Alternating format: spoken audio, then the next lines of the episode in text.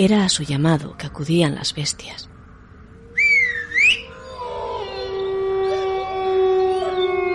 Y se soliviantaban los hombres. ¡Tenemos una bruja! ¡Tenemos una bruja!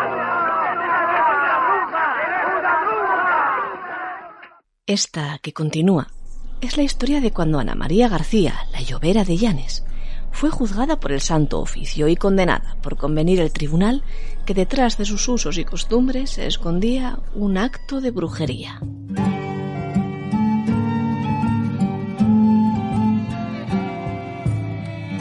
Verano de 1648. María del Cerro, mujer del mayoral Alonso Millán de Toledo, denuncia ante el Tribunal del Santo Oficio a una joven asturiana que acaba de llegar un mes atrás a sus tierras. Y el escribano así nos lo cuenta. Se acusa criminalmente a Ana María García, por otro nombre La Llovera, natural del lugar de Posada en el concejo de Llanes, Principado de Asturias, presa en cárceles secretas.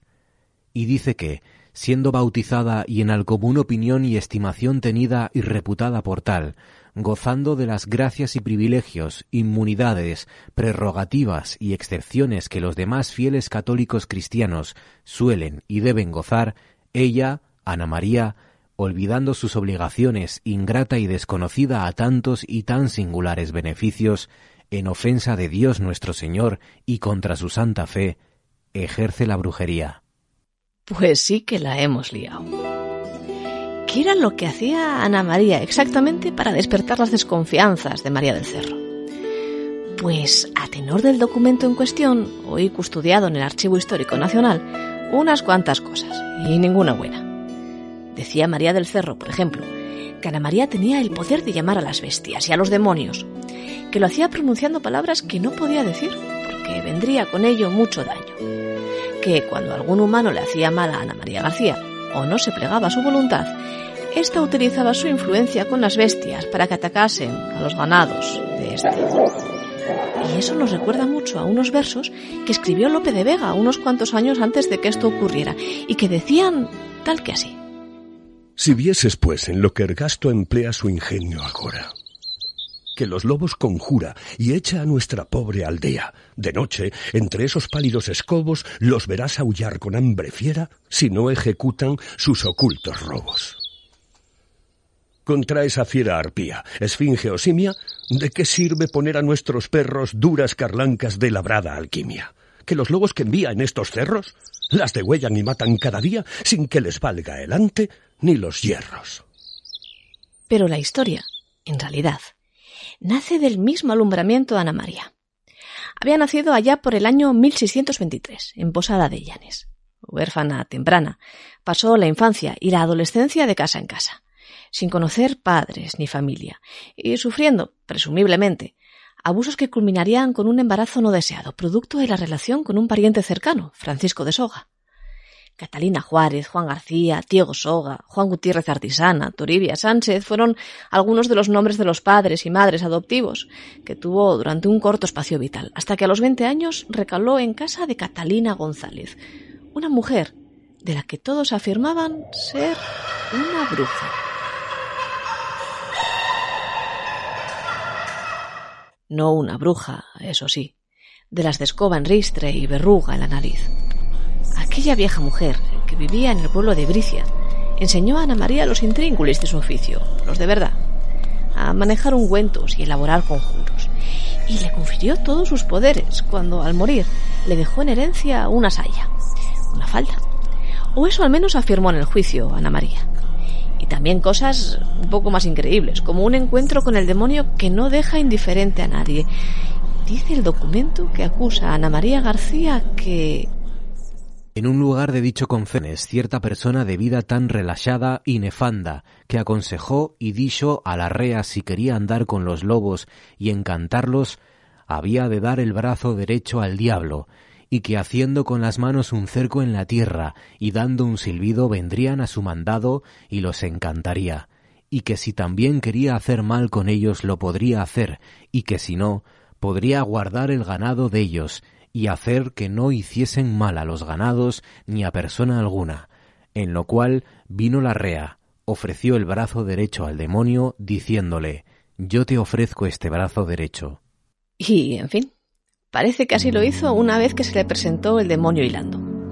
Ana María aseguró que el diablo era un bulto negro, con cuernos a los lados de la frente, que la asió del brazo y le preguntó si se lo podía dar, si le podía dar el brazo.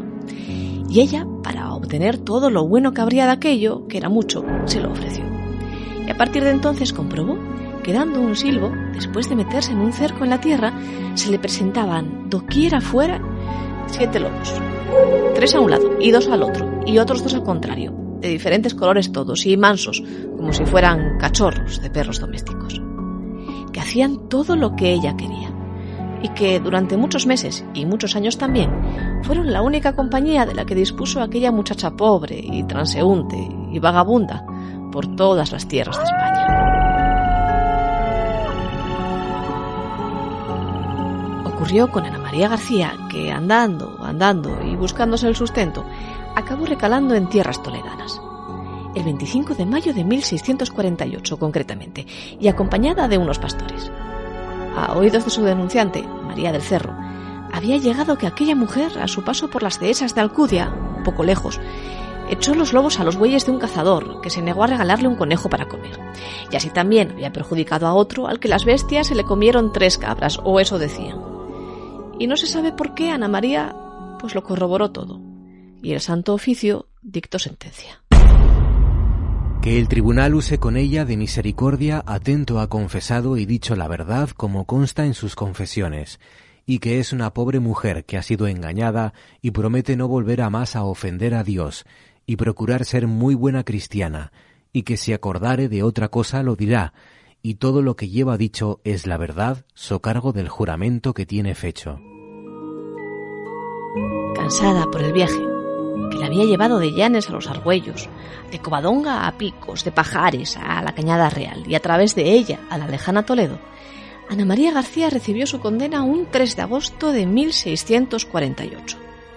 Sus delitos, muchos. A saber, ser pupila de una bruja, haber hecho un pacto con el diablo, el concubinato con los pastores y el trato con los lobos, haber causado estragos en los ganados de particulares y hacer conjuros y artes diabólicas. El castigo, categórico. Debería recibir instrucción cristiana durante cuatro meses, pero también recibir 200 azotes, ni uno menos.